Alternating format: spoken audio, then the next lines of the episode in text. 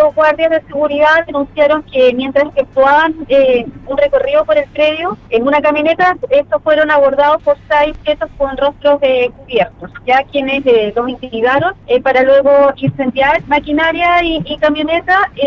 más un camión cargado con combustible